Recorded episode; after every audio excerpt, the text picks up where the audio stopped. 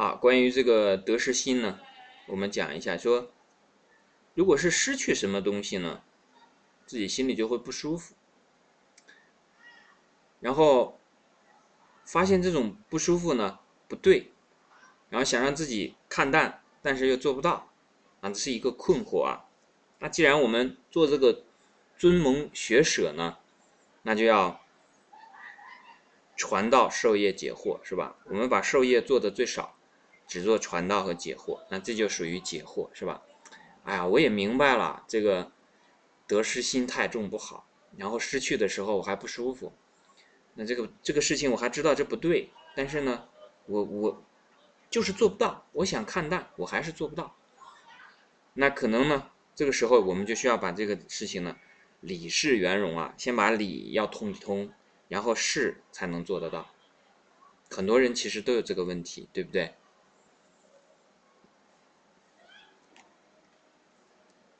我在群里讲过，说得失心呢，源自于你自己的心量小。当你开始意识到这种问题不对的时候呢，就是你的心量正在变大。但是呢，有的时候我们人是什么样子呢？就像我们跑步一样，你心过去了，你心里想的，哎呀，我我这个人应该跑到那儿，可是你的腿迈不动，慢了半拍儿，那这个时候呢，就会出现。这种情况说，哎呀，我已经明白了，这东西不好，但是呢，我丢不掉。我们这个地方叫什么呢？叫尊蒙学舍。这个尊呢，就是尊其高。我们讲是乾坤尊蒙的尊卦里面的尊。这个尊呢，就是指积累的意思。我们讲是对少年这个和这个启蒙的。人来讲的尊蒙，那这个是要积累一些自己的，呃，学识也好，学问也好，或者是信心也好。到了中年的时候呢，就要开始学。先开始你要积累一些资粮，然后再启蒙，对吧？把自己要开个窍。很多时候呢，我们很多同学学的时候呢，可能还没有开窍。这个最重要的一步就要先开窍。开了窍之后呢，才能去学。学到最后之后呢，要舍。那其实这个问题就是关于舍的问题。既然我们今天提到了舍的这个问题呢，我们就来讲一讲。尊蒙学舍这四个字呢，其实包含了心量由小变大、由大变无这么一个状况。在你先开始的时候呢，我们一个人小的时候呢，刚出生啊，就要吃奶，就要要这要那，然后慢慢的呢。索取很多的东西，然后成人以后又学到很多的知识，得到非常多的从社会上、从父母那里、从家庭、从社会得到非常多的东西。那我们自己也去学，那自己也有思考，在这个过程当中呢，产生了一个积累。那我们到了中年的时候，一般的人来讲呢，就成为社会的脊梁。这个社会的脊梁呢，不管你乐意不乐意，知道不知道，都在履行着一个带着整个社会前进的这么一个作用。但是呢，到了更后期的时候呢，你所有的东西都要放下了，因为你的身体、你的精力，各个方方面面呢，都不允许你再那样去做了。我们知道《论语》里面有一句叫做。少年戒之在色，中年戒之在德，呃，在斗，老年戒之在德。所以我们在最后呢加一个舍字。当然，我并不是说问问题的同学就是到老年了，但是每一个人其实都要有这种奉献的心，都要有这种能力。一个人能不能给别人奉献，其实是一种能力来的。很多人其实不具备这种能力。为什么讲说必须具备这种能力呢？因为这是和你的心量息息相关的。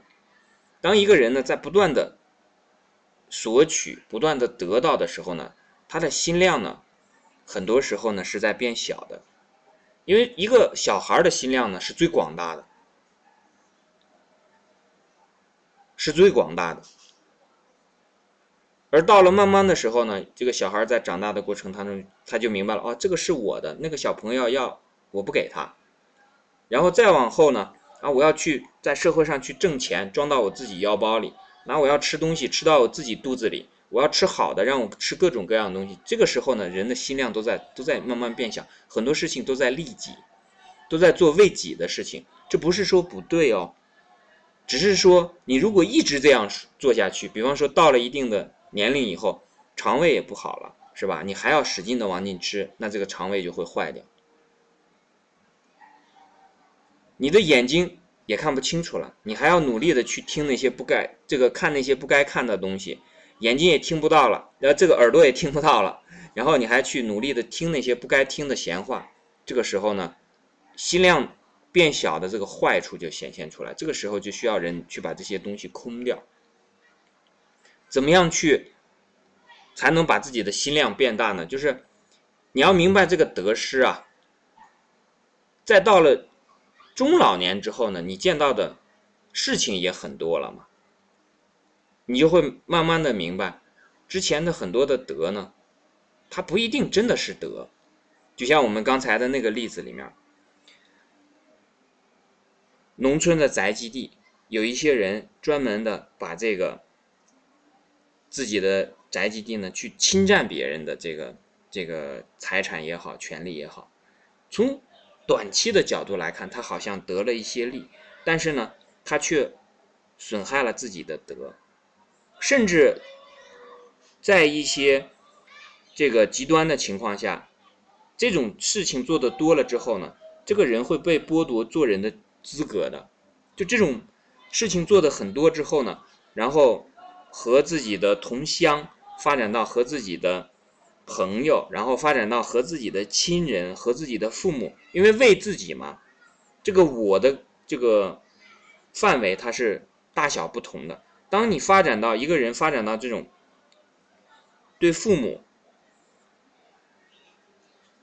都已经是要多占多得，然后不顾他们的话，这个时候的这个人的心量呢，就几乎已经到最小的程度了。这种时候，那我们知道，比方说，一个人从父母那儿占很多便宜，然后甚至不择手段，那这个人基本上我们就会讲嘛，说这这个人真的不是人，会这样来讲。那从更广阔的这个角度上来看呢，这个人究竟是得到了呢，还是失去了？他可能得到了这个三尺宅基地，但是实际上他的损失是非常惨重的。因为他由此因因为这样的很多很多这样的得失考量的这个事情，然后导致他的行为做了很多这样的事情之后呢，连人都不再是了，他已经变成了一个禽兽。我们通常所讲的禽兽啊，所以在那种情况下，他这个对他来讲，他的这个算一个总账的话，我们也只能用通俗的说法来讲，就是用这个算账的方法来算，其实他是赔大了的。所以这种时候呢，是要看我们的心量。比方说刚才我们所讲的那个问题，你你在得失的情况下，其实今天讲的这两个问题是一样的，就说以直抱怨和这个这个得失心，它是一回事儿的。你的心量大的人呢，我可能不把这个事情看得太太过于重，因为我知道它是短期的，这个我少这些东西多这些东西也不是那么之重要。那这个需要你真的有那个本事啊。实际上，这真的是一种本事来的。那有的人呢，他可能就是你跟他说一千道一万，他也不明白这个东西其实真的没有你想象的那么重要。因为有的人甚至会认为说，这三尺宅基地，我要到和不要到，那就简直就像天塌下来一样，有那么有那么重大啊！但实际上，这三尺宅基地，你要到不要到，天都不会塌下来的，道义一直都在那里。而最重要的是什么呢？是你自己这个人呐，这一辈子，或者讲更多了，不仅仅是一辈子，你自己是否过得心安理得？你是否过得幸福？你是否过得开心自在？这才是最重要的嘛。所以，当你心量能够变大的时候，得失啊，它将是另外一个含义。你之前所讲的那些得失呢，可能它只是很片面的。我们可以讲啊，为什么我们在这个学《论语》的时候也学《黄帝内经》啊，也把阴阳的概念带入进来。比方说阴阳，你这个阴阳两者相生相克的时候呢，互根的时候，你说哪个是得，哪个是失啊？对不对？你没有的时候，无非就是别人多一些。如果你的心里不把自己执着在那里的话呢，那你的心里呢就会更多的时候把自己当成什么呢？把我变成我们，对吧？这个我们啊，小的呢就可以变成一个家庭啊。我们家是什么样？大的时候呢，就会变到我们这个社会，甚至说我们所有人类。那很多时候大家不理解这个的原因，就是因为你很难想象把我当成更大范围的那个我们，是不是？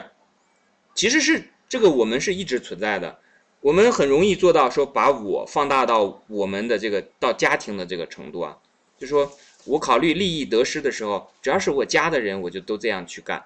那我家的人做一个事情。即便我损失一点，但是我家我们都是得了，我还是去做这件事情。这种事情我们是经常做的，对吧？但是我们很少能够把这个家的概念变到天下的这个这个这个度量，心量还是不够大。这个讲到这里呢，其实我也不知道怎么样去讲了，因为这个确实是一个社会现实，很多人的心量确实做不到那么大。然后呢，他可能又处在这种就是说生活当中的很多。啊，困苦也好，烦恼也好，但是呢，你要想解决这个、这个这些困苦也好，烦恼也好，它唯一一条路就是把心量变大，所以它变成了一个 怎么讲呢？有些纠结的东西啊，当然不是我纠结了，我一点都不纠结，而是说处在这个事情当中的人，他怎么样去让自己跑出来，所以。无论是学《论语》也好，还是说学《内经》也好，学阴阳也好，其实最终呢，都可以使我们的这个心量呢，慢慢的变成为一个越来越大的人，使你在这些呃生活当中、工作当中呢，都变得开心、自在、快乐。那还是我们那个对联里面上次提到过的那个对联里面所讲的啊，说这个间房别墅，经行坐卧，卷舒自在，总逍遥。对吧？这一句话里面其实所讲的含义呢，大家在学《论语》的时候，你经常看一看，你在这个考虑自己的这个得失心的时候，那你经常去想一想，那我相信你是会呃从中受益的。